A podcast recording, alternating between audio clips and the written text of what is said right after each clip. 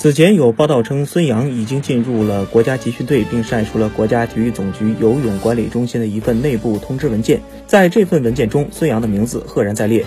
就在最近，中国游泳协会发布声明，根据世界反兴奋剂条例，自国际体育仲裁法庭裁决之日起，孙杨已处于禁赛期。上诉期间不影响裁决执行，前期下发的文件已经作废。二月二十八日，国际体育仲裁法庭裁决，从当天开始，孙杨被禁赛八年。此后，孙杨表示已经委托律师依法向瑞士联邦最高法院提起上诉。中国泳协也表示对该裁决表示遗憾，支持孙杨继续以法律手段维护自己的合法权益。